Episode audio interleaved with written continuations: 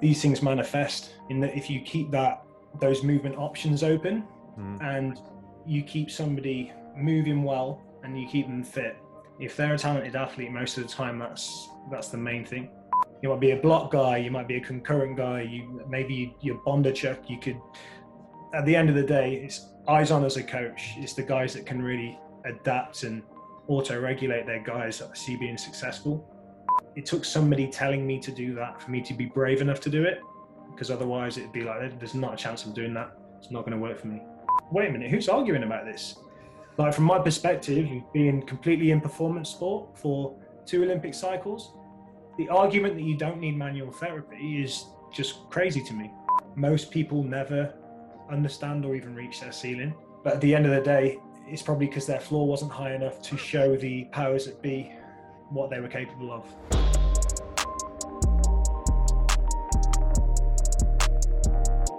right, Ben, we're live. Welcome to the podcast. How you doing, man? i'm good thanks for having me It's how uh, are things in Nyon things are good. So as we've spoken, weather's before- good Uh, yeah, as we've spoken before on Instagram, you've you've been here. yeah i've spent a lot of time there um What's your favorite pub? do you know what i've not actually uh, been to a pub in Nyon yet so next time i'm there you'll you'll have to take me Yeah, yeah. I'll I'll I'll say it outright for those who live around here. The Fisherman's Pub is the place to go.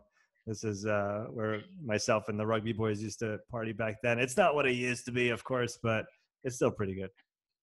i'll bear that in mind i'll let you know when i'm next over Fantastic, Ben. For those who don't know who you are, can you tell us a little bit about uh, you and what you do? So my name's Ben Simons. I'm a Team GB bobsleigh athlete, um, two-time Olympian now. Currently training for my third. Um, I'm also a sports science graduate, uh, undergraduate and, and master's level um, sports therapist, and budding performance coach. That's pretty much it. Brief summary. I, li- I like it. We can jump. We can jump right into it. How did you How did you start in bobsleigh? What What led you to that? Yeah, so it's quite an interesting story, and um, I was I was doing athletics actually at the time, but um, I didn't really have any real high aspirations with with athletics. I just I enjoyed it, and I was studying sports science in university at the time, so you know I was kind of killing my spare time doing uh, track and field, specializing in the short sprints at this point, so 60 and, and 100 meters. And I'd always been super interested in ice sports because, um, as I've just explained, I spent a lot of time in, in Switzerland growing up, both summer and winter. During the winter, we'd head up to the mountains, and I've always loved ice sports and mountain sports.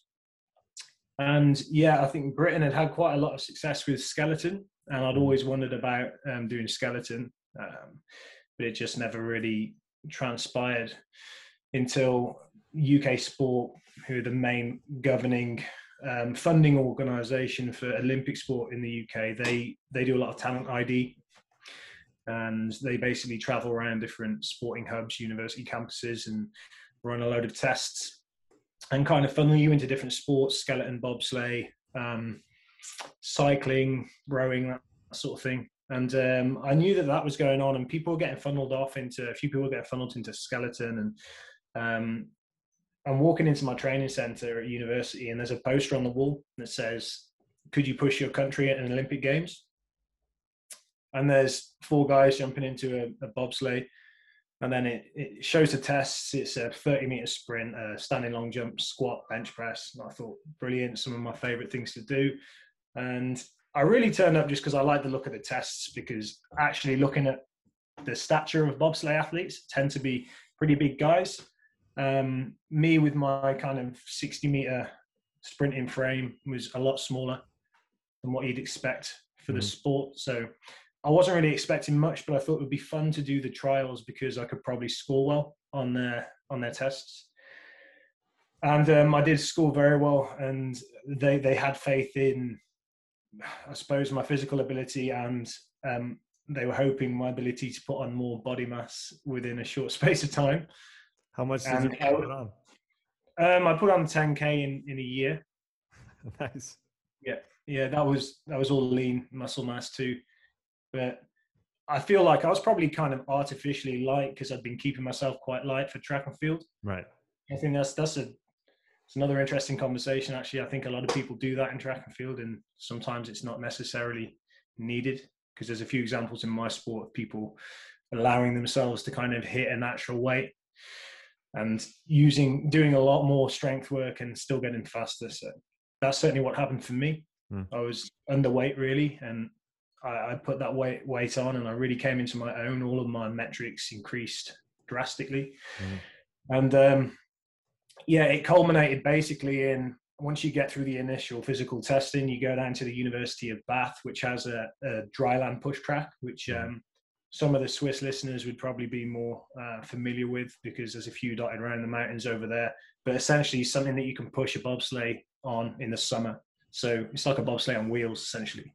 How, how long is the straight on, on the ice? How long is it? The straight, yeah.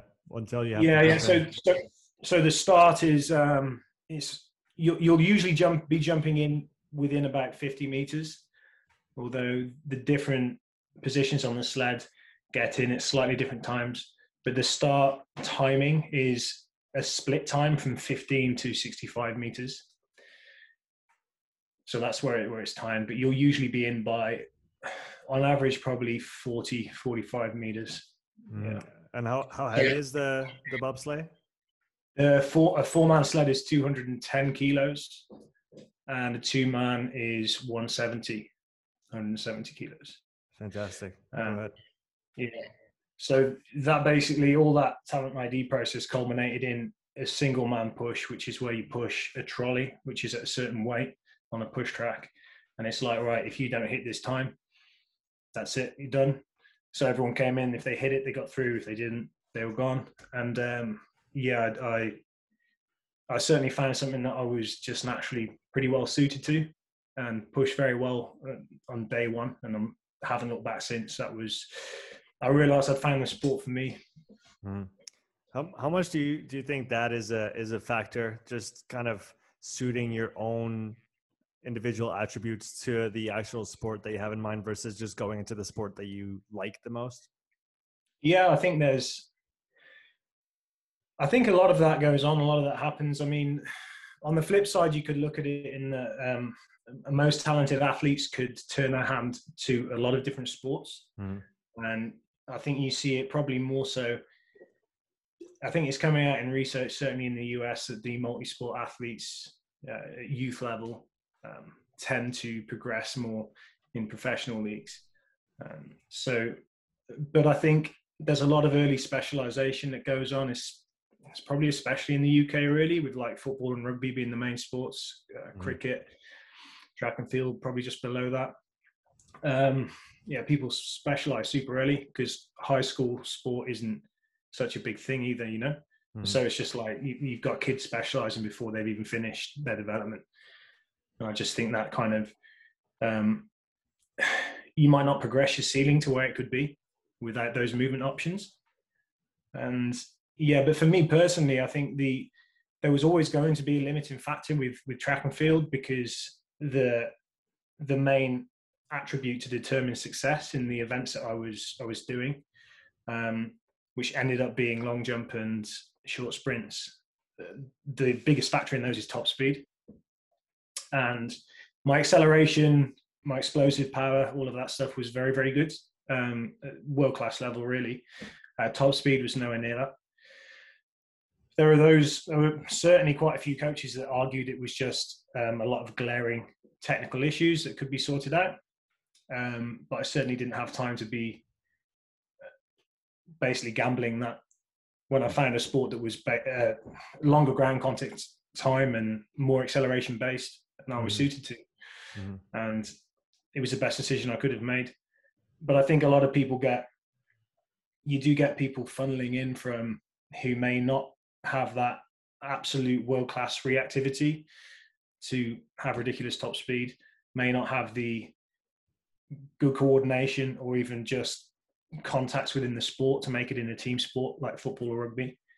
And um, so you get this kind of bunch of freaks from all sorts of different backgrounds that can just push a sled really quick. Because um, it's a pretty simple initially it's a pretty simple thing to do before you actually have to put it into a team environment and then the synergy comes into it. But it is essentially just pushing a sled from a to b. It's a resisted sprint. Mm-hmm. and um, when you change that contact time slightly and you add load and resistance to people it's quite surprising how that changes who's successful and who isn't and it's not necessarily right if this guy is the quickest over 30 meters um, you add even just the way shining at different levels of resistance and different loads, mm. which is pretty interesting. I remember. And then, um, sorry to cut you off. I remember. I think it was Keir Wenham Flatt talking about Sonny Bill Williams and how his top speed isn't amazing, but you could put 40, 50 kgs behind him and he'll run the same speed. yeah, yeah. And that you get you get a lot of people like that that are really successful in my sport.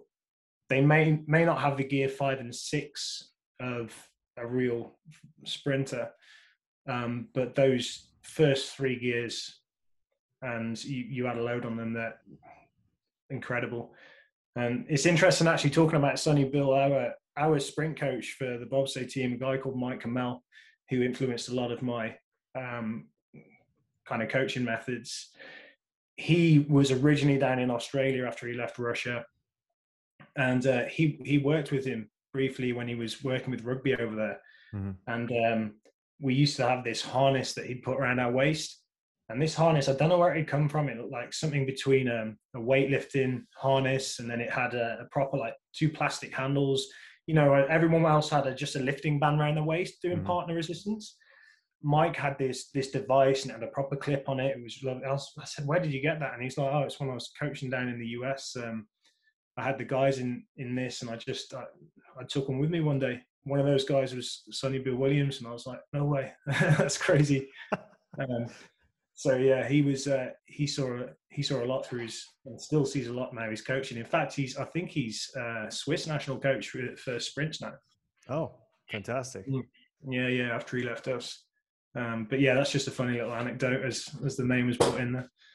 No, no, that's that's good. I want to go back to bobsleigh training, obviously, and uh, what your what your training week looks like, and and more. But I want to go back to the maybe long term athlete development that that we quickly touched on before. I know you're big on on the general prep on on building a base, and mm. I guess you could transfer that to the more macro aspect of an athlete, the, the wider the base in, in all skills and all development mm. parts in different sports when they're young allows them to have a maybe a pinnacle that's that's higher down the down the line. Yeah, yeah. I think it's interesting. I'm not sure I like the term building the base, and I, just I think it might just set a precedent that is slightly off what the aim of a general preparation phase is and I actually keep a lot of those general elements in the program throughout. So the way I do the vast majority of my programming is, uh, I suppose you could call it concurrent in nature, or even vertical integration if you use a Charlie Francis um, type of setup.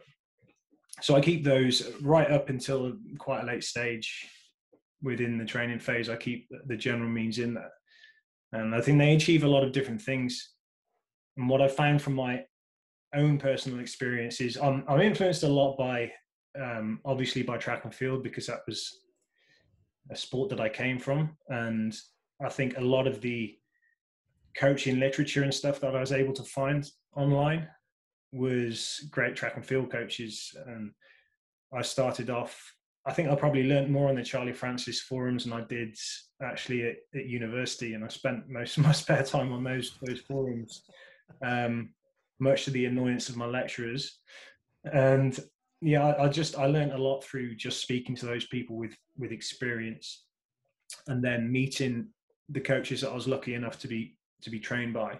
Mm-hmm. Um, I was picked up by a jumps coach when I was only 16, who was was near me in the UK, who had coached. I think he'd he coached at five different Olympics in, in high jump. So yeah, I definitely just learned a lot more from their methodology and I did really what I was learning, certainly in, in my education. Mm-hmm.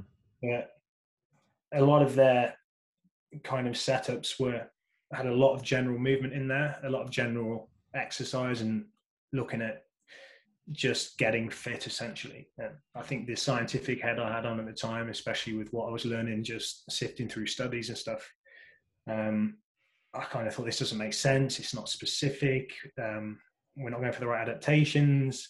Um, there's going to be cross signaling going on. I'm not going to be getting the most out of my training, um, as the kind of arrogant young brain thinks.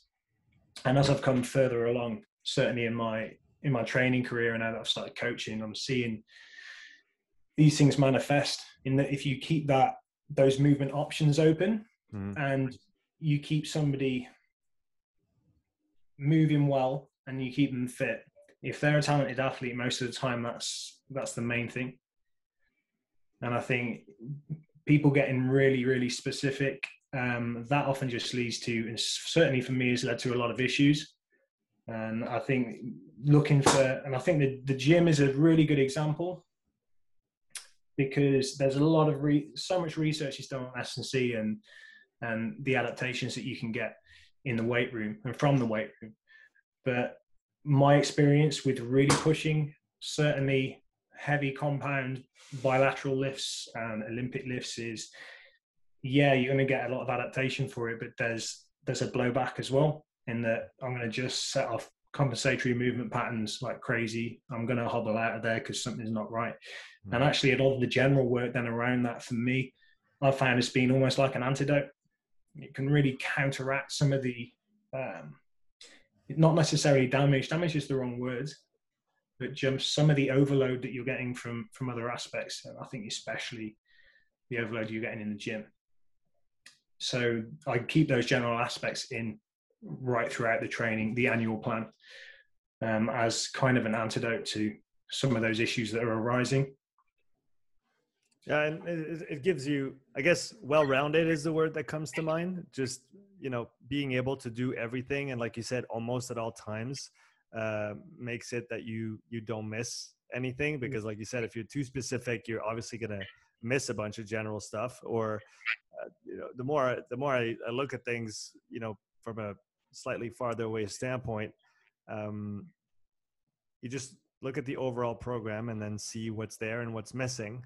Mm. And usually, if you could spot if there's something, if there's a if there's some basic thing that's oh they're not doing any endurance type stuff or they're not doing any high high intensity type stuff or they're not mm. doing you know something in the middle or they're not doing any jumping any sprinting mm. any heavy any unilateral you can find a hole and it, usually if you plug that hole it, it might not you know boost their performance like crazy but at least you're gonna you're gonna give them something good and, and they're gonna be able, able to build from that.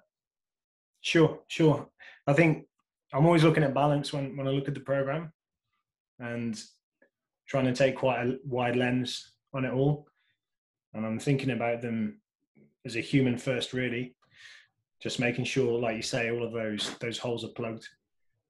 It it does make things difficult in that you have a lot of different there's a lot of different stimuli in there. And so mm. it's quite hard to predict adaptation and know exactly what is working. But i think for most most people most coaches and most people that are programming if you can't find the kind of template blueprint that will work for a certain type of person it's quite easy to roll that out and then adjust it for whatever their individual needs are and so, you know, I'm talking about that as a very green coach, and I'm sure I'm going to look back on what I do in 10 years' time now and think oh, that was stupid or that was crazy. But what I will say at the moment is I'm getting I get pretty good results out of my athletes, and my athletes appreciate how I program and they they enjoy it too, which is a a huge part of it. I'm still learning from my own personal perspective as well. So a lot of what I do now is based on my own experience after training, probably tr- attempting to train optimally since I was probably 18 years old. So, you know, I'm 33 now, so it's, it's a long time. It's a lot about experimentation. Mm-hmm. But I suppose I've been quite lucky in that I've reacted to pretty much every very differing type of training that's been thrown at me. And that that's lucky for me in that I could always uh, find a way and compete. But part of me wishes that I'd found at least the perfect formula for myself. But that just leads me back to the question: the um, the old adage that there's more than one way to skin a cat, right? Mm-hmm. And I think any just sticking stringently to any approach or any methodology uh, doesn't really make any sense because humans are just so complicated. And it's the same when you come down to, and this was, I think, the big thing I got from working with great coaches. When it's one-on-one coaching, their auto-regulation ability and how fluidly they can change reps, uh, uh, distances, volume, just from maybe anything but from body language, will, they will just manipulate these things. And like that's the holy grail for, for me. So, you know, people go mad on periodization. You know, you might be you might be a block guy, you might be a concurrent guy, you maybe you're Bondarchuk, you could at the end of the day, it's eyes on as a coach. It's the guys that can really adapt and auto regulate their guys that I see being successful. So when I'm working one on one, that's what I really like to try and do. Um, that's certainly a lot more difficult online, mm-hmm. a lot more difficult. And so my my programming online is is quite complicated in that quite complicated, quite in depth is the right term, I think, because I don't have, I can't be there to manipulate. So you need to give you need to give the variables and if this then that and so that they can yeah. do the own adjusting of their own accord based on what they feel or do or or don't do that day. Yeah, yeah. They, when they're going into kind of peaking phases, the the or high performance phases, I'll have a lot of A, B, C options depending on um, their wellness scores, etc. Um, it's a lot more difficult online, and that's what you know I really do love one to one coaching. Um, and so and that's where the experience is right? Mm-hmm. yeah. the, the, more that the more that you do the, the, the better you're going to be at that job. And uh, that's I, I, suppose i was i was impressionable um, right throughout my kind of training career. And a lot of what those early track and field coaches did and and the coaches that i met through bobsleigh really rubbed off on me so i think that was I was kind of already learning, and that was already shaping my uh, coaching style or even programming style from mm. from day one, really. If we go back to to your own training uh, in in bobs in and for bobsleigh, what did your training week look like when you when you started in this sport, and mm. What does your training look like now? Yeah, so that's um, that's that's a good journey. That's a good journey there. So like I said early on, when I was still doing track and field, I was really, I was really into Charlie Francis stuff, and so I was going high low. Um, so Monday, Wednesday, Friday were high, and yeah, Tuesday, Thursday, Saturday were low. Running every day, so it was high intensity sprints on those high days, and I was doing tempos on the low days. Probably why I was only 78 kilos at the time. Um, and yeah, I was I was so tied to that idea.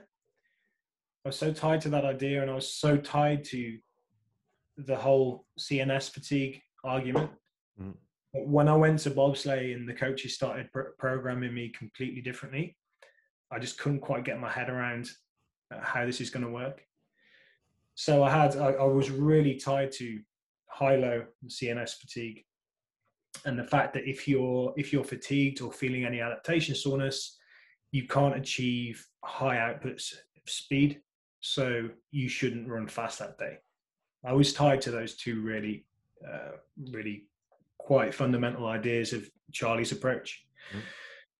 when i actually came over and started training full time for bobsleigh so i moved down to the training center um, this was the summer before the uh, sochi 2014 olympics and the the coach there at the time, S&C and push coach Chris Woolley, um, very good coach. His programming was completely different. Um, it was it was high intensity every day, so there'd be one high intensity element every day of the week that was different. The the lifting was you could probably call it conjugate. So there was there was a lot of variation there. Mm-hmm. So I was getting a lot of adaptation soreness, and I was getting a huge amount of DOMs and I was just tired all the time. And then you'd turn up with the rest of the guys and you'd push through it.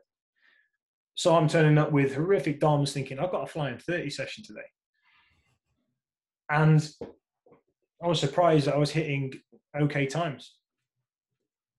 Not quite, you know, not 195 to, well, not, not 100, anywhere near 100%, but they were, they were pretty good times, they're acceptable. Um, but in my mind, I was thinking there's no chance that, this goes against all the principles that I think are um, set in stone. And it was the opposite. I I adapted. You know, it pushed me into a hole. Um, yeah, got super compensation, and I shaved three tenths off my my sixty meter time through gates. Mm. Um, yeah, I took how much did I take off my flying thirty? I took about two tenths off my flying thirty. This is eight to ten kilos heavier as well. In in like twelve months, and so that was just kind of like right mind blown um, the high low argument doesn't necessarily work anymore and then when you go on to the bobsleigh season your training has to change completely because how often for, do you race um, you race every week from um, probably november to february okay once so is it, is it like once a, a week is there is there like multiple once week? a week yeah once a week okay. yeah pretty much once a week there'll be some breaks. There'll be a Christmas break. There'll be a little break before the World Championships, which will be usually late February, early March. So you've got to you've got to compete every week throughout that whole period, and you've got to train on the ice um, at least four to five days a week as well. So every day you're you're pushing a sled, not necessarily at full tilt, but you're pushing a sled. You're warming up and pushing a sled every day. Mm. And so again, I turned up on bobsleigh season and I'm thinking this is not an ideal way to be training. So right, every day, warm up on a car park, accelerate, um, push a sled for two runs. So basically two 30 meter resisted sprints. And then in the afternoon, you either lift or you find a hill or a track if you're lucky, do some sprints. Um, so just some frequency, frequency, frequency, frequency, t- training twice a day, six days a week with a competition every week. And I'm thinking this is just not an ideal way to train. Lo and behold, come to the Christmas testing um, that year, and again, performance has risen significantly against all my expectations and everything that I held to be true. All of my periodization ideas thrown out of the window. How much? Sorry to cut you off. How much did you have to shift in that period? How much did you have to shift all the lifestyle means, the sleep, the nutrition? I guess the nutrition you had to change for the weight gain, or uh, if I'm not mistaken, like you said before. But did did all the other elements that influence, I guess, the potential to perform and to adapt and to develop, uh, did those kind of rise up to your attention even more than they maybe did before when you were sticking to that high low model, where maybe the need to recover wasn't as high? It was. It was. An, it's an interesting environment to be in because you're you don't really have any control over the fatigue you're going to be feeling. You might be in the garage until midnight the night before a race fixing the sled. Um, the hotel food might not be very good, especially in the US. I mean, some of the times in the US we just live off junk food.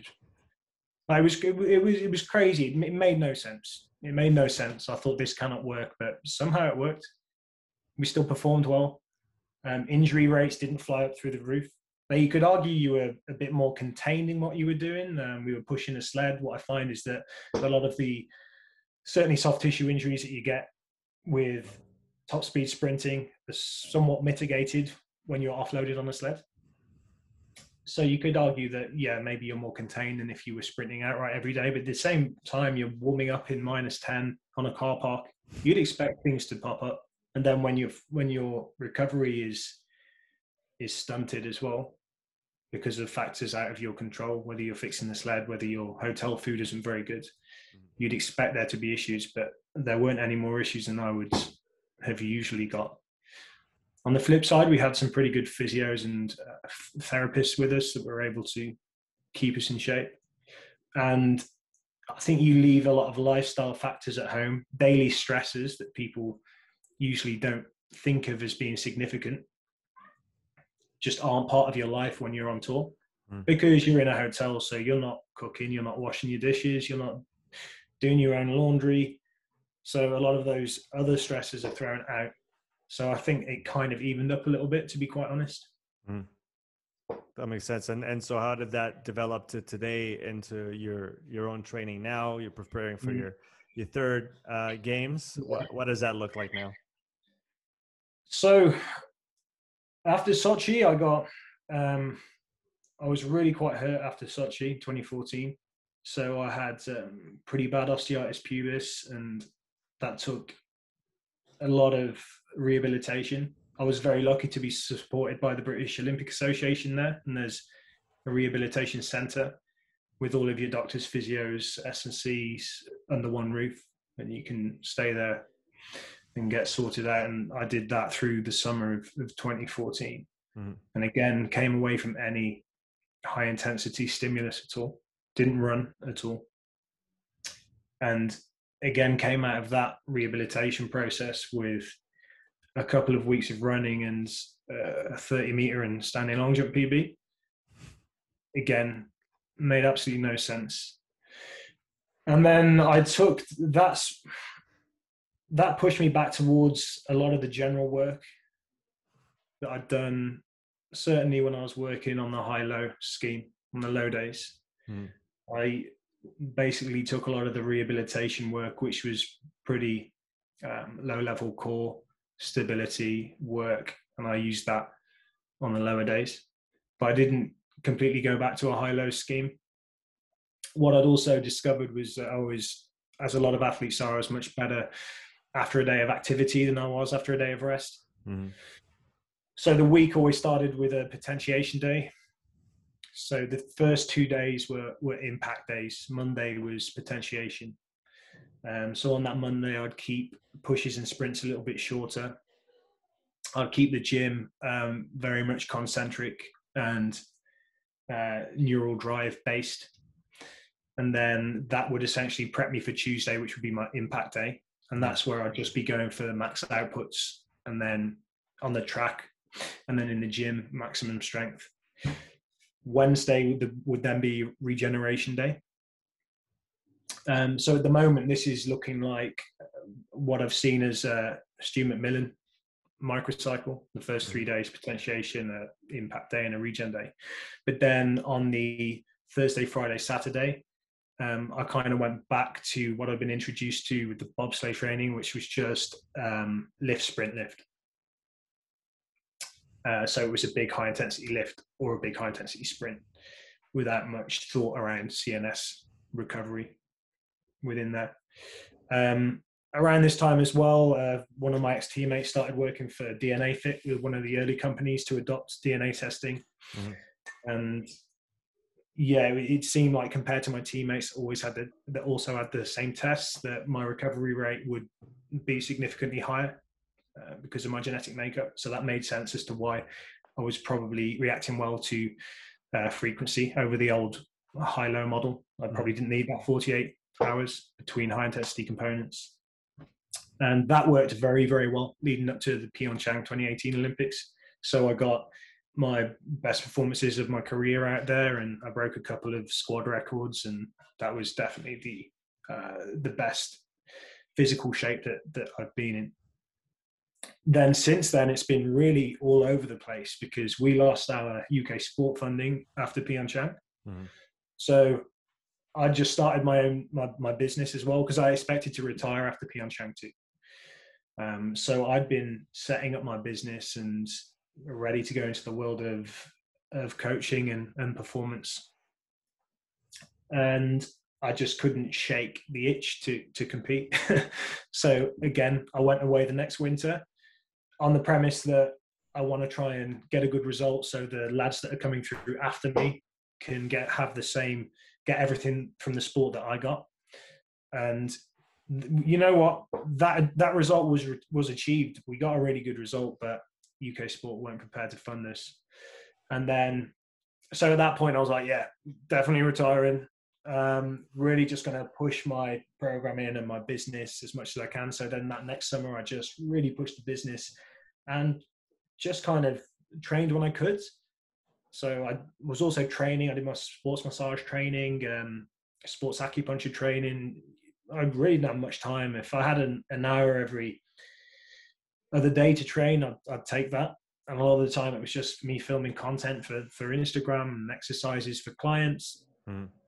And yeah, I'd lost loads of weight. I was about back down to about 86 kilos. I'm jumping out of the room and broke a load of jump PBs because pretty much lost all my upper body mass. And um, so again, the bug was still there. One of the pilots phoned me, you know, can you can compete again this season? Thought I'll have a go. Turned up to the testing that year. Again, got into the team.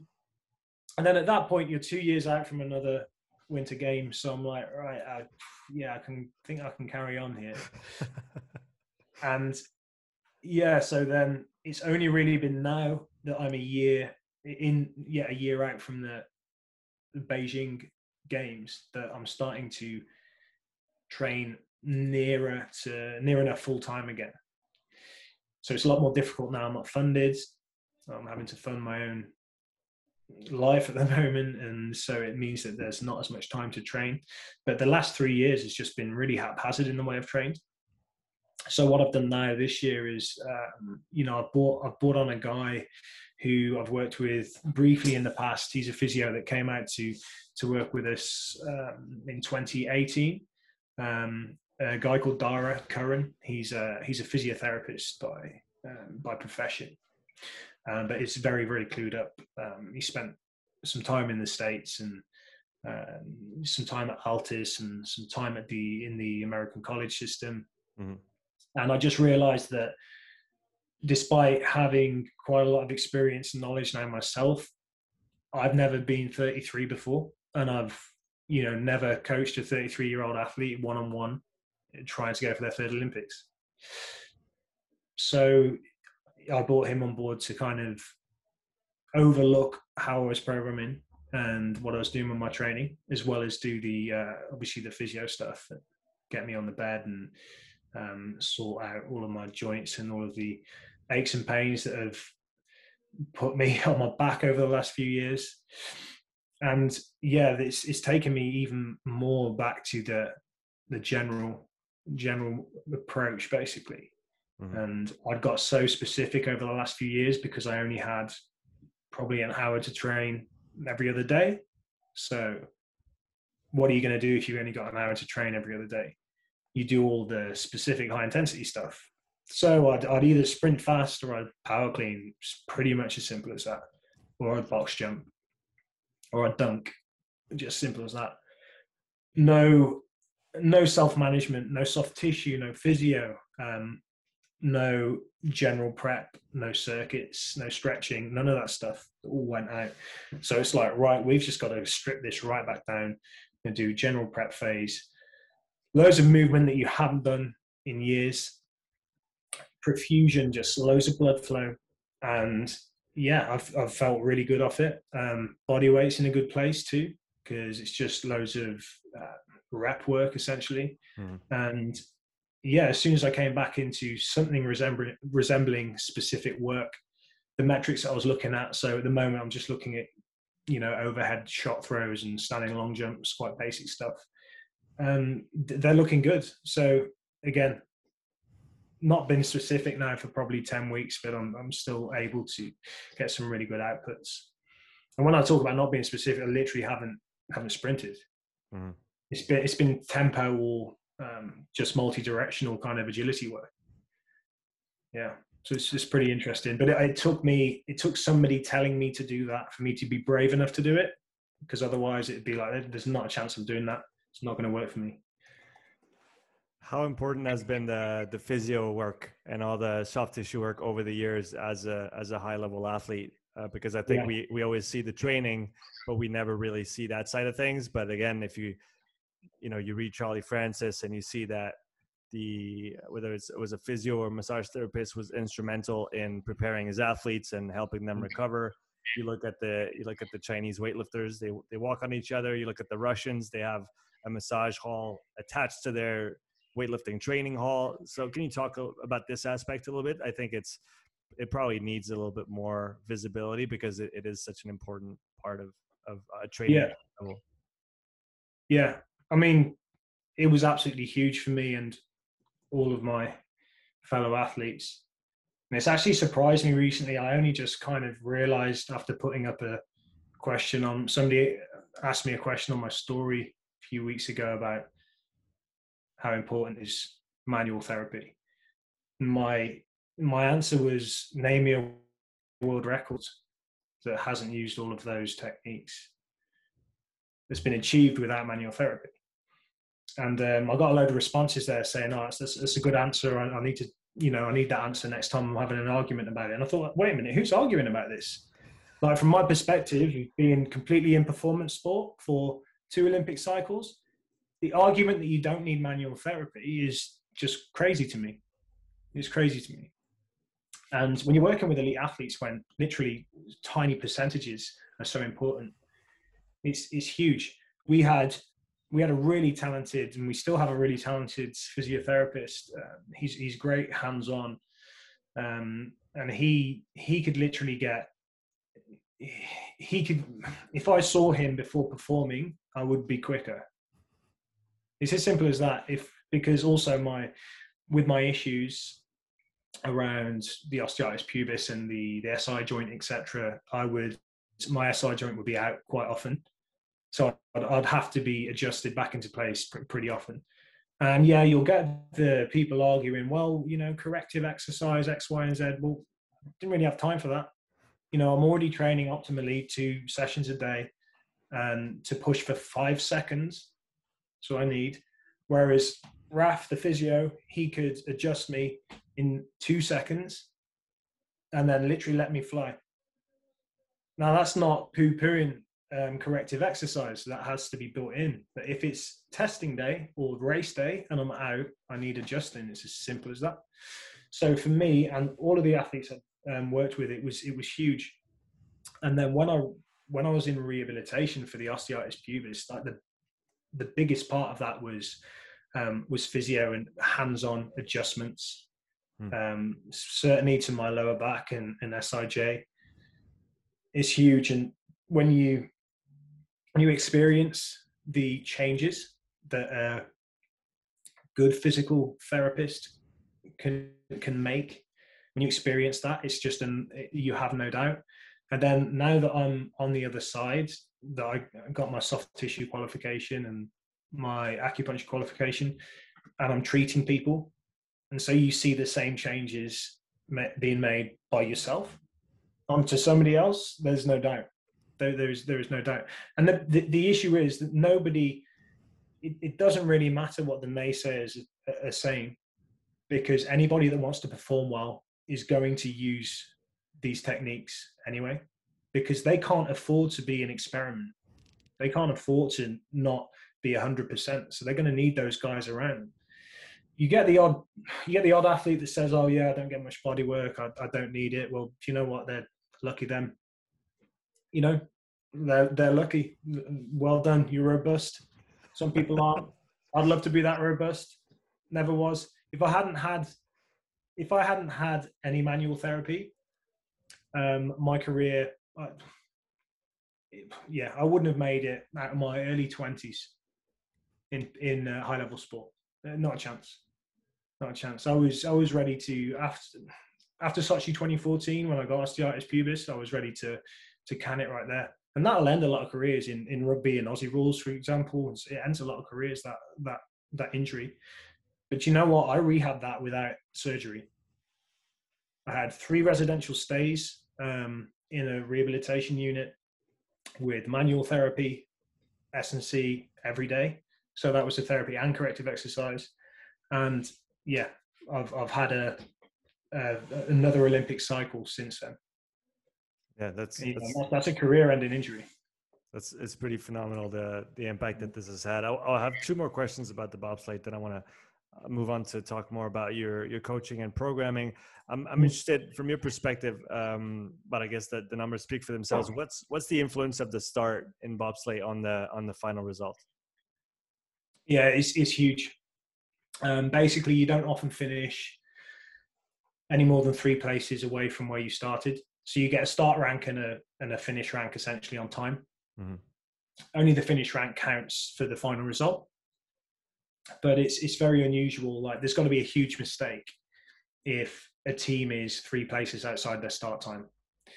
So if you ever look at a timesheet for bobsleigh, you'll have the finish times like one, two, three, four, and then you'll have the start times there. So there's always a little bit of a battle with the, the brakemen and push athletes uh, have the best start time, but then your finishing time there is obviously where you get your medals. But th- they always match up pretty pretty closely. Mm-hmm. So yeah, it's huge. You basically you can't add any more velocity to the sled once you're in it. Right. You you cannot add any more velocity, and then only, you can only that, use it down the down the ice.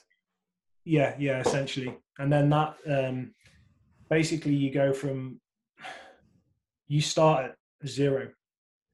Your average speed down most of the track is is very high.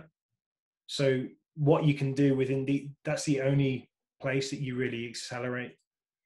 So the the, the sled will gradually accelerate till the fastest point of the track, but the acceleration from zero to you know 30 kilometers an hour is huge like right at the start of the race that's where you can make the biggest difference um, so yeah i think that the general public don't really realize how important the start is. It's um it's yeah it's huge. Basically you'll never finish far away from where you where you start. Um, and yeah that's that's part and parcel. More so than probably the other ice sports i'd say it's more integral than uh, skeleton or luge. And then the the flip side of that uh, besides I guess the the driver as a as a key role down the ice, but for the other uh, crew crew members, what is there a technical component during the during the race? So it's interesting, like Arrow, So obviously the driver's got to steer steer the sled down the track. So so he has the, the big job there. Your job, it sounds pretty simple. It's just to get in and get down. But that's easier said than done. Obviously, you're kind of almost tied together with the other three guys in the crew because you're sitting essentially in each other's laps. And then you've got to hit a really aerodynamic position. And that's pretty uncomfortable because you've got to really pull yourself down. So you've already got a massively curved spine. You're pulling yourself down even further, and you've got you're slapping six Gs on top of you in, in some of the corners. And then within that, you've got to stay stable as well. So if your heads go out of line, like one, two, three, four heads all out of line, right? The the aerodynamics is affected. You've all got to stay stable. You've got to drill your helmet into the back of the guy in front of you. Um, you know, my my back has been someone's helmet's been in there so hard I've been bleeding after the the race, and then you've got people's ice spikes cutting you and stuff. Like it's super uncomfortable. And but yeah, essentially you just kind of get in and get into an aerodynamic position and hold that all the way to the bottom. Mm-hmm. Um, but mishaps do happen, and you've got to keep your your wits about you. People might slip getting in. You've got to try and pull them into the sled. People might be sitting wrong, and if you're sitting on someone's ankle in the wrong position, and you're going to get hit with six Gs, you could break their ankle. So you've got to have enough about you that you can actually get their ankle out and put it in the right position. There's a lot of instances in the past of people just going into with all that adrenaline, you go into self-preservation mode. People end up getting hurt because they're just thinking about themselves. Mm. Um, so yeah, it's definitely a massive team effort. But as a brakeman, yeah, your work is really done at the start. Um, but you can mess it up by not riding right down the track. Mm. Yeah. That makes sense. I want to, like I said before, talk about you and what you do in regards to coaching and programming now. Um, and you, you, did mention before that you know you're you're still a young coach, but uh, maybe in the in the last few years when you when you started, what have been some of the early mistakes you've made uh, when you transition to coaching from you know hmm. being a full-time athlete? That's a good question. I think um,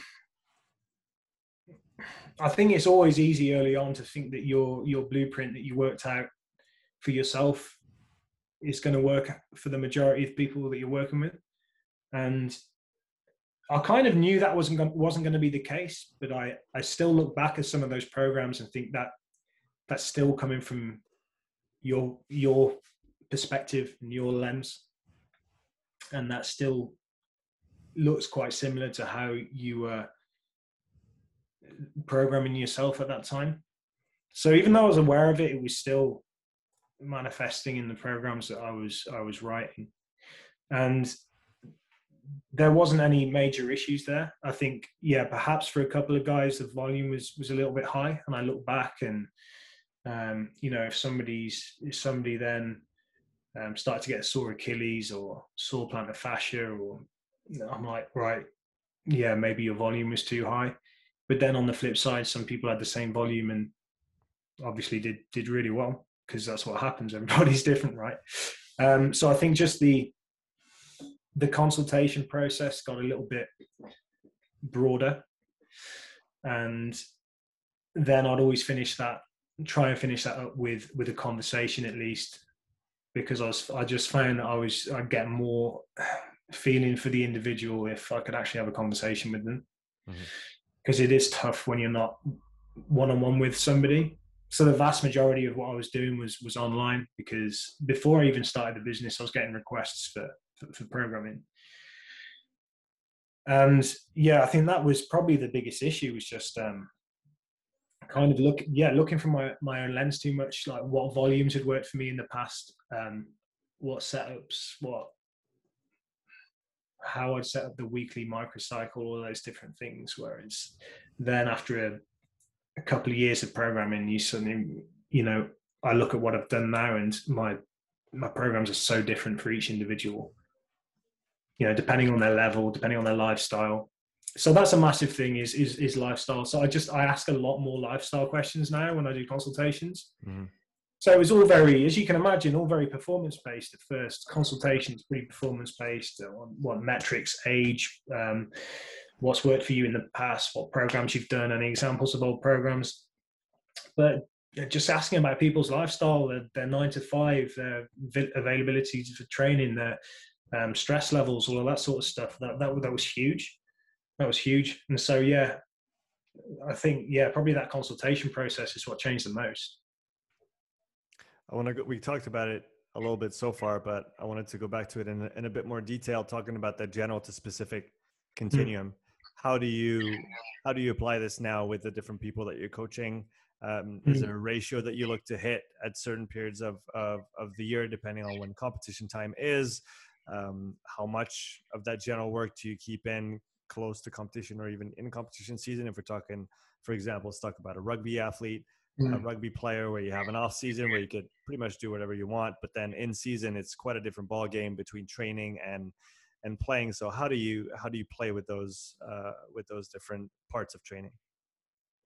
Yeah, that depends a lot on the the individual circumstances of each each athlete. So um, access to therapy is a huge one. Mm. Um, if they've got good access to to physio or or any type of physical therapy, really, um, some of the some of the general volume can drop out. That's been my experience because the the effect that I've seen with a lot of the general work is, um, like I've said, to kind of counteract some of the the stress from other areas in the program, to give you the movement options there that um, kind of just pull you, keeping equilibrium within everything, and usually a therapist will do that very well. Mm. So it depends. A lot of the time, it depends on how much therapy they've got access to, and really, especially with um, with games players, so with with rugby guys, I do stick stick to the kind of vertical integration model, and they will all the elements will still remain in their playing season, but just as much lower doses. And so it will be more of a kind of micro dose. What I'm looking for is like almost a hormetic effect of the different strain, training stimuli during that season period um, especially speed work, because you know a lot of the time they might not get a chance to hit that um, really high velocity in game or training situations. And then if they are thrown in, into that in the chaos of a game, um, that's what I've seen when, when things go wrong, right? Hamstring injuries, etc. So as long as I'm keeping a certain frequency of near top end sprinting in, and this is just an example of uh, specifically looking at how I'd program the speed work within season mm-hmm. um, then you know that that that base is covered. but then all of the other components are in at a low low volume as well. Um, I'll still use I'll still use isometrics during the playing season. So like long hold isometrics, not super intense. Um, what I've found is they just seem to really mitigate um, a lot of tendon issues, a lot of tendon pain, and at the same time just keep some um, quite sp- specific joint angles and positions strong. So I'll use um, like a sprint position isometric between two boxes. Mm. Um, so like almost like a, a, long lever hip thrust between two boxes, but one knee up, other leg straight. So you're really hitting high hamstring, glute. Mm. Um, so just prolong the holds in those positions. Uh, um, so uh, Alex Natera comes to mind when you say that. Yeah, yeah, yeah, sure. So yeah, um, definitely not at those intensities. Yeah, right. Definitely not those intensities. So just, I, just, I just thought of the position and and that came. Yeah, yeah, def- definitely similar to to what he'd use on his uh, ISO catch or ISO push um, between boxes, mm-hmm. um, but at longer holds essentially, and um, actually going away from what you'd see in um, in research for for tendon uh, rehabilitation. So away from the 30 or 45 seconds, kind of looking at the minute mark. Mm. Um, and I've just found that to work really well. And that would be a separate session. So I usually put that in in the evening on high intensity days. Mm. And I just find that calms things down a little bit um, within the system. Um, so that's just, that's been an interesting, that's not based on a lot other than my observations really. Um, but that's an example of something very, very general that I'll be keeping in uh, during the playing season and then yeah some yeah i'm not really going to be pushing for adaptation in that that, that period either. You know that's all going to be in the off season. So the volume will change drastically. Mm-hmm. yeah. Talk about uh i've heard you talk about this before and I, I like i like the idea. It's something that i that i read about in the the talent code if i'm not mistaken performance floors and ceilings and yeah. differences between individuals. Could you expand on that? Yeah, it's um, well, I see it time and time again. I don't think anyone really knows their ceiling, and you, you won't know it unless you push yourself to it. I think that's one of the real tragedies about early dropout from sport, and I think that's one of the real issues about um, putting all of your resources into young talents when there are people that could possibly surpass them. Um, one of my teammates is a great example. Actually, I've got a teammate who who ran sub ten. He ran nine nine six a couple of years ago. Unfortunately, probably a week too late to qualify for the Rio Olympics. He ran it in in 2016, and um, no one was expecting that. I used to compete against him when I was a, a teenager because we're from the same area in the UK, and um, we were always good starters, both me and him and then we'd all, all always kind of just get tied up in the last 40 of a race you know. And he'd run significantly quicker than me by the time he started bobsleigh. I think he'd run 1049 um, but obviously not setting the world alight a 23 year old running 1049 in the uk is you know that's no one's going to invest any time or money into that athlete certainly at an elite level. And then yeah five years of doing bobsleigh, and um, he's run 996 off bobsleigh training, you know. and he'd have never he'd have never had any investment. Any UK sport wouldn't have thrown money at him. British athletics wouldn't have supported him. He wouldn't have had healthcare support, right? Because he wasn't a talented junior. But when he ran that time, he was the third fastest Briton of all time. No one knew what his ceiling was, and he wouldn't have had the opportunity to find that ceiling if it wasn't for him finding a sport that he was elite at at 23, which was bobsleigh. And it was a secondary effect that he then ran 996. So yeah, you, you you just never know your ceiling. But the issue is circumstance, right? If your floor isn't high enough to show show coaches and national governing bodies that the potential of where your ceiling could be, right? You're not going to get support. If you don't get support, you're not going to reach your ceiling right? So it's a rock in a hard place. So the issue is, I think probably most people never understand or even reach their ceiling. But at the end of the day, it's probably because their floor wasn't high enough to show the powers that be what they were capable of. Do, do you feel like there's? I think you point out something that's very very true. Do you do you feel do you think there's any way around that? Is there a better way to scout for talent? Is there a better way to develop athletes long term uh, mm. for let's say for for for a nation state? Um, would there be a better model than the one that's currently in place if there ever was one? That's a huge question. I'm not sure. Um, it's hard to see an answer. It's hard to see an answer. You know, some people go down the. I know even football clubs now are doing the the genetic testing. Um, but even from what I've seen of of that, because you know, I got along with some of my teammates, like I mentioned before, genetic tests back in 2015, and I got another one um, last year. It's amazing how much that knowledge and the literature around it has changed in five years. Mm. Such a young science, right? Such a young science. So people would say, "Oh, well, you can use that because you can see how how good someone's going to be." It's, it's not the case. So I don't think there's an right now there doesn't seem there's not an answer. There's not an answer. I suppose you could one way you could possibly look at it is look at if we're looking at speed and power events specifically, if in other tests and measures an athlete is able to achieve huge power outputs, but perhaps in their specific event they're not as good as um, X, Y, and Z other athletes. You might look at where's the flaw here? Is there a glaring technical flaw or a glaring physical flaw that could be fixed either long term or or even short term for some flaws? Mm-hmm.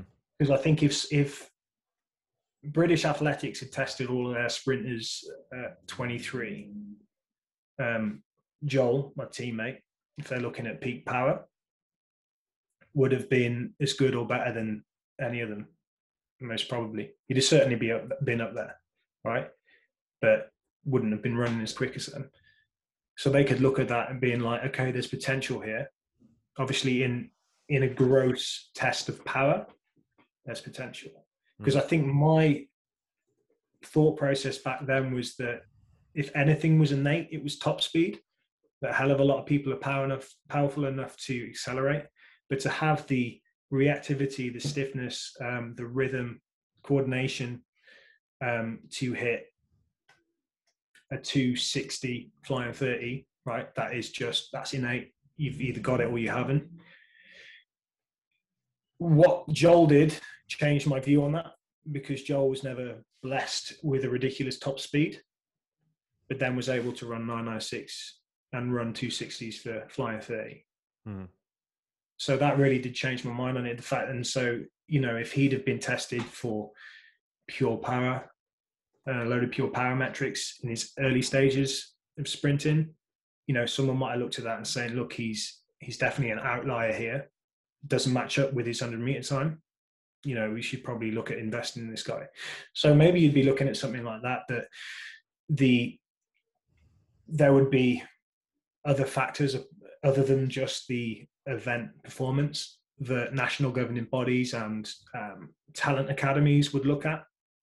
So it might be this guy's lagging behind on his um, long jump distance, but actually, if you look at all of his other metrics in testing, they're really, really good. So we should probably take a chance with this athlete rather than dropping him off the talent pathway. So you know, just thinking off the bat, that would, might be a good way of looking at it.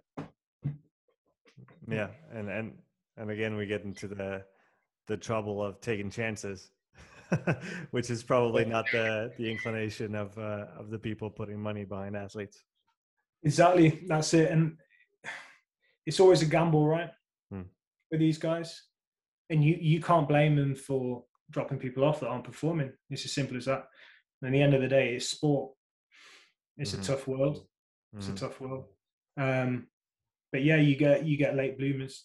I think yeah, you get late bloomers all over the place, and uh, yeah, I think you've got to be pretty mentally strong to get through that because a lot of the time, if you don't show that talent at a young age, you're just going to become disenfranchised and unsupported. So your likelihood of actually reaching your ceiling is gone. I wanted to go back to the your specifics of, of programming and coaching, um, and that was also a question that came up on Instagram when I talked uh, about having you on. Can you talk about volume and load management around jumping for non-jumping specific athletes? So, say a rugby player. Let's keep with with that because I have a bit of a, crowd uh, listening around around this sport. So, how do you mm-hmm. manage jumps for um, rugby players, and maybe more specifically for the for the heavier guys? Uh, because we yeah. want them to be explosive. We want them moving fast, but we have to manage the fact that they carry some body weight around, which is necessary for their sport. Um, so, how do you adjust for that? Yeah, so I mean, first and foremost, much lower volume. First and foremost, much lower volume. And you know, I've seen this manifest in track and field guys moving to bobsleigh and putting on loads of weight. Suddenly, their ability to handle impact volume diminishes quite significantly. Mm-hmm. So much lower volume and handling uh, landing forces. So I'd be looking at more jumps up so with a lot of guys, anybody that's under my programming will will know my my stair jump series. So I do a lot of jumps up steps because um, obviously you're reducing your uh, your landing forces significantly. Um, for the heavier guys, bilateral over unilateral. If you are going to go unilateral, for me, it's going to be pretty much always be in um, a skipping motion because that that's very natural and it doesn't overload um, the jumping leg too much because you've got a more optimal penultimate stride. And um, it takes very little coaching because everyone skips in the playground since they were a child, right? So you don't need to do a load of coaching on them getting the perfect contact. Yeah, if you get those guys to bound, pretty much every one of them will be landing on his toes. Just get shin splints on day one. So you make make them skip. Everyone does like a nice flat footed contact. Perfect player takeoff just make those guys skip. So skip first because everyone can do it naturally. But yeah, low, it's it's pretty simple, much lower volume, and just really mitigate your landing forces. So upstairs or soft surfaces, and vast majority of it being being bilateral. Mm. Yeah, and I think just looking at looking at how much um, impact load they've got, and that covers running in their program in general, and then looking um, deciding whether you need plyometrics in the traditional sense, you know, in the program, mm-hmm. because sometimes you don't. Um, people think they're the holy grail, but they're also a more stressful and probably more um, risky modality to put in there, especially for heavy guys. Mm-hmm. Um, I use a lot of throws, a lot of explosive throws, as you've probably seen. Um, again, it's a track and field staple. But yeah, it's it's slow SSC, but it's still SSC, right? So you're still developing elastic qualities of the organism. Mm. Um, but that's much easier to handle for the heavier guys. It's got more of a bias on the hip and knee as well. And what I find with heavier guys jumping is it's usually the lower limb that's going to pack up first. So that's usually a pretty good thing to put in there. So, uh, yeah, medicine ball tosses and med, med ball um, jumps with throws, that sort of thing. Just slowing the contact down a little bit, um, being a little bit more concentric in nature.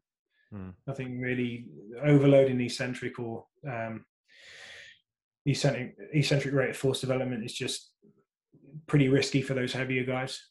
And even just for games players in general, people forget how much volume they're getting of um, of contacts, sprinting, and just medium intensity, just running, just miles. There's a lot of miles on those legs. There's a lot of miles on the Achilles tendon. There's a lot of miles going through the shins. Um, the amount of shin splints I see when people start plyometrics. I mean, for one, because people start trying to do plyos like they're a triple jumper when they're not. so they've already got, they might have done 3K that day on the pitch anyway. And then they go and start trying to do you know hop hop steps hop hop steps like they've seen on on instagram or they've seen some track and field athlete doing. And then they're in rugby boots and they're landing on their toe. And then yes yeah, suddenly they've you know filled the glass too much it's overflowing and they've got shin splints and you've got to, you've got to calm those down. So yeah mm. there's going to be no jumping for them for a while. So yeah, to to get to that point, because yeah, certainly for some of the speedsters, some high level plyometrics will they'll be able to do them and it would probably get some great performance benefits but you've got to get up to that point um, logically. And so definitely some um, you've got to progress progress that really quite gradually with those guys. When people have already got high loading because you're just adding another high impact high intensity component to a program when they've already got a lot of volume you know so yeah i think the biggest question is is if and why you're going to be using the plyometrics. And then if you are just err on the side of caution. Ben i want to finish with a couple questions from uh, coming from the instagram. The first one was uh, do you recommend track shoes uh, for beginners who who would be sprinting? Mm. I do like spikes for beginners but i don't go with a sprint spike um, you know, obviously, if they're if they're training on a on a on a running track, uh, I don't see any issue with people training on their playing surface. Um, the one advantage you get with a running track is you can hit high velocities. So perhaps there's a conditioning element to obviously you hitting a high velocity on the track. Maybe your speed envelope is going to open up a little bit, or maybe you're just conditioning yourself against hamstring strains at top speeds. That's going to happen in game situations. For my rugby guys, they wear they do wear spikes from the training on the athletics track. Mm-hmm. Um, but I always recommend a middle distance or a jump spike um, with a slight heel. I myself rarely actually train in sprint spikes now. It's almost always middle distance or jump because they have that slight heel and they're a little bit softer. So the thing is, you're going to get with a sprint spike is not only have you got a really aggressive plate that's going to transfer force really quickly um, through all of your um, lower limb structures, there's actually a build up from the spike plate to the heel. So you've got a negative drop. So there's going to be, if you don't have uh, sufficient stiffness in the lower limb structures in the Achilles, you're going to just get more stretch in the hmm. Achilles itself. Um, that's going to be an abnormal load compared to what you're used to in rugby boots, um, coming at you on a hard surface and at high velocity. So it's a recipe for disaster, and you're going to get Achilles issues. So for all the rugby guys listening, if you're going to sprint on the track, I would definitely recommend middle distance spikes first. Um, you'll thank me for it because you get all the grip that you get with another pair of athletic spikes um, without the overload, overload you're going to get through the Achilles tendon. So that's my answer on that one. Get middle distance spikes. When you don't be scared to run on the track. And when you go from running maybe only on the on the pitch or sometimes on the track, but just with with runners on, how much of a transition do you want to give yourself when you start using spikes? Yeah, I'll usually um, I'll probably always do it three to four weeks in trainers, to be honest. Depending on how hard the surface they, they've been on is, you know, if people are playing summer rugby and they've been in boots on a baked rugby pitch, that's a pretty tough surface actually. And so they may they may be good to go straight into spikes, but you know, as a rule of thumb, mm. if people are transitioning from grass onto a track, I'm always always going always going to do a couple of weeks in trainers first, then they're going to go from trainers to their middle distance spikes. Yeah, and then you you know I've got I've got dual sports sport guys that have done track and field as well and you know they they already have sprint spikes and they've already done a lot of track. And it's like yeah they I'll, I'll let them sprint in, in sprint spikes but you know I'm more confident they're not going to get any issues from that. But but even so I'll keep them in trainers when they're transitioning.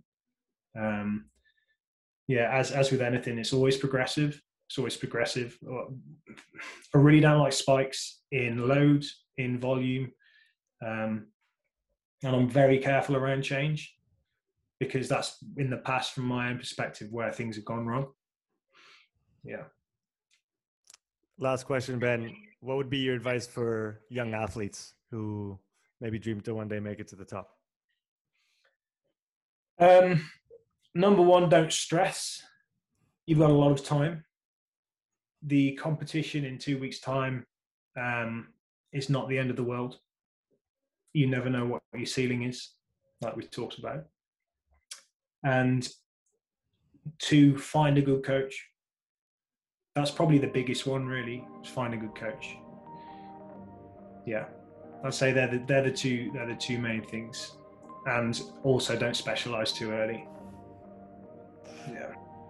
Ben, where can people find out more about uh, what you do? Uh, so you can follow me on Instagram at, at Ben the Bounce.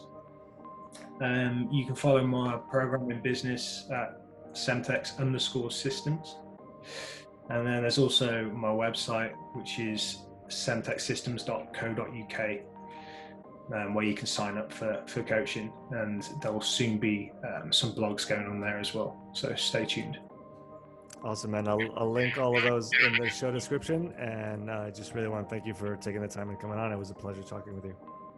No, it's great to chat to you. Thanks for all the questions, guys. it's, it's been a good one. Thanks, Ben. Talk soon. No problem.